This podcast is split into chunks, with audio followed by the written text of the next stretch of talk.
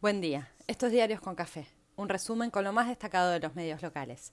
Hoy es viernes 20 de agosto y los diarios de esta mañana ofrecen un panorama disperso con buenas noticias en el horizonte económico y peleagudo en lo político y electoral como matiz general. Clarín apunta a la designación de jueces en el Congreso. Nación advierte que se puede complicar en el frente judicial para el presidente por la cena de la polémica y posterior perdón. Los económicos destacan la recuperación y la balanza de comercio exterior. Hay ley de hidrocarburos y los bancos piden menos impuestos. Es viernes y prometen que estará lindo. Alberto Fernández convocó por primera vez a una reunión de gabinete general. Será en La Rosada a las 11 horas. Se espera que, aún sin acto, se pueda instalar un clima de recuperación generalizado y que la pospandemia tantas veces añorada y anunciada empiece a verse en números y datos concretos. En Cronista destacan el peso del voto joven que explica el 20% del padrón y la importancia de llegar a esa franja de la sociedad golpeada por la crisis económica, social y pandémica. En el frente opositor, Macri desembarca en la campaña por de la mano de Vidal. Habrá almuerzo con la reta que se erige como el nuevo líder del espacio.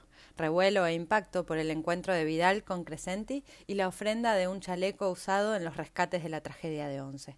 Hasta Clarín lo ve mal. Santilli da nota en cronista apuntando a su oposición y justificando que no quiere debatir hasta después de las pasos. Manes lo volvió a chicanear. En Clarín se indignan con el nombramiento de jueces para cubrir cargos vacantes y lo cruzan con la polémica de Olivos. Fue por el Senado, como indica el procedimiento, en una sesión convocada por CFK, pero que no contó con su presencia porque viajó al sur. Sin ligazón real entre el cumpleaños de la polémica y las definiciones judiciales, aparece todo en el mismo lodo. Nación en tapa advierte por el devenir de la causa iniciada por el festejo en la Quinta de Olivos. Auguran complicaciones para el presidente y desglosan las estrategias de los comensales, la mitad distanciada de la primera dama. Dicen que habría anuncio de embarazo para cerrar el panorama o abrir un nuevo capítulo.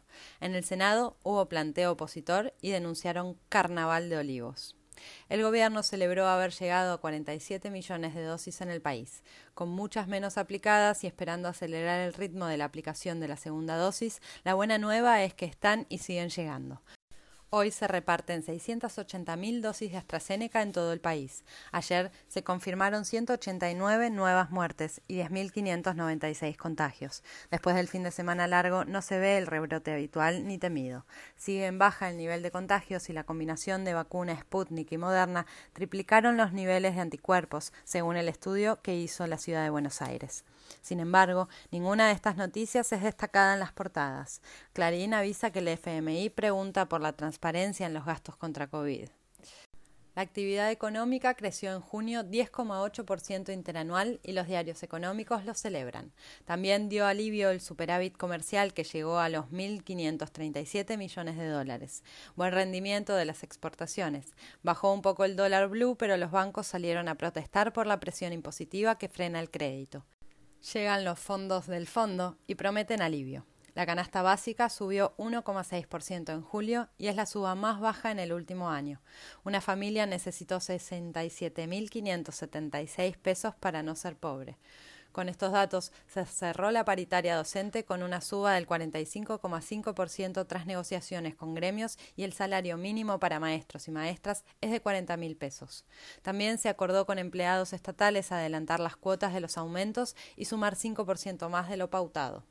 Ámbito anticipa que es inminente la nueva ley de hidrocarburos para que se trate en el Congreso.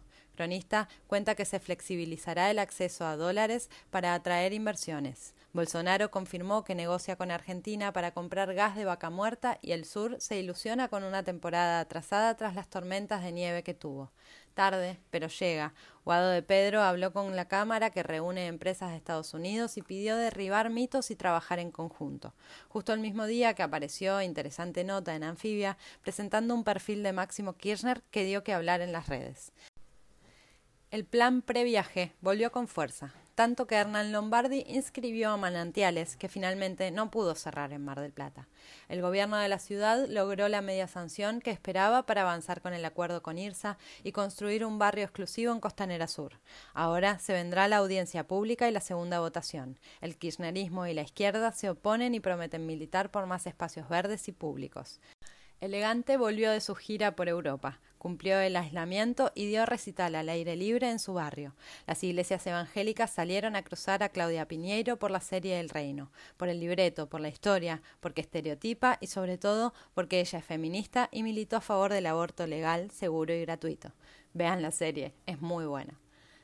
La denuncia por el envío de armas y material bélico a Bolivia se amplía y apunta también contra Marcos Peña, Forí y Pompeo. En tapa de Clarín hablan de un plan orquestado de la máxima responsabilidad de Macri y esperan que la justicia avance en la investigación con todas las pruebas en la mesa. En Malvinas, expertos forenses identificaron cinco cuerpos de soldados argentinos enterrados como NN en el cementerio de Darwin. Varios se espantan por el nombramiento de la pareja de Victoria Donda en Cancillería página celebra que la fiscal Boquín se haya liberado de la persecución por frenar el acuerdo ruinoso para el Estado que se ofrecía por el correo. En la previa del juicio a uno de los monos, en Rosario, balearon el edificio donde se lo juzgará, como en las series, o peor. En Paraguay, acusan al presidente Cartés por negociados con Macri. Sigue la polémica y el debate sobre la invasión de carpinchos en Nordelta. Los diarios deportivos lamentan que no haya equipos argentinos en la definición de las copas. Esta noche juega el rojo y buscará seguir en la punta. El debut de Messi esperará unos días más. River discute el futuro de Gallardo. Este fin de semana podría haber anuncios sobre la vuelta del público a los estadios. El 9 de septiembre, la selección juega en el Monumental y podría ser la prueba piloto para festejar la Copa América. En el mundo, Pese a los mensajes de concordia, en Afganistán los talibanes anuncian una cacería de disidentes, mientras Rusia y China ven a la flamante conducción más dialoguista y civilizada, cuanto menos dudoso. La Organización Mundial de la Salud alertó que con las terceras dosis en Estados Unidos y varios países se pone en riesgo la vacunación en África. Moderna empezó a probar una vacuna contra el SIDA. Y así llegamos al viernes. Prometen un fin de semana con clima llevadero. Que se disfrute.